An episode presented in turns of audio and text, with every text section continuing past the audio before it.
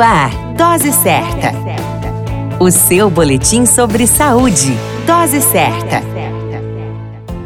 Olá, eu sou Júlio Cazé, médico de família e comunidade. Esse é o Dose Certa, seu boletim diário de notícias. E o tema de hoje é saúde mental no círculo de amigos, parte 1. É fato que o círculo de amigos pode motivar ou reprimir o indivíduo. O fato é que o círculo social diz muito sobre uma pessoa.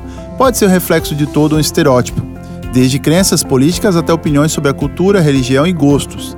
De acordo com a análise feita pelo site Terra, existem 10 benefícios onde os amigos fazem bem à saúde e vamos enumerar a partir de agora. Número 1. Melhora geral da saúde. Em 2010, os estudiosos de Harvard concluíram que fortes laços de amizade mantêm a saúde cerebral conforme envelhecemos. Outra pesquisa com 15 mil pessoas acima de 50 anos mostrou que a memória dos socialmente ativos era melhor do que entre os mais solitários. Número 2. Força para lutar contra o câncer. Em 2006, um estudo com quase 3 mil enfermeiras com câncer de mama concluiu que mulheres sem amigos próximos tinham quatro vezes mais chances de morrer da doença do que as que possuíam 10 ou mais amigos a amizade era encarada como uma força de proteção.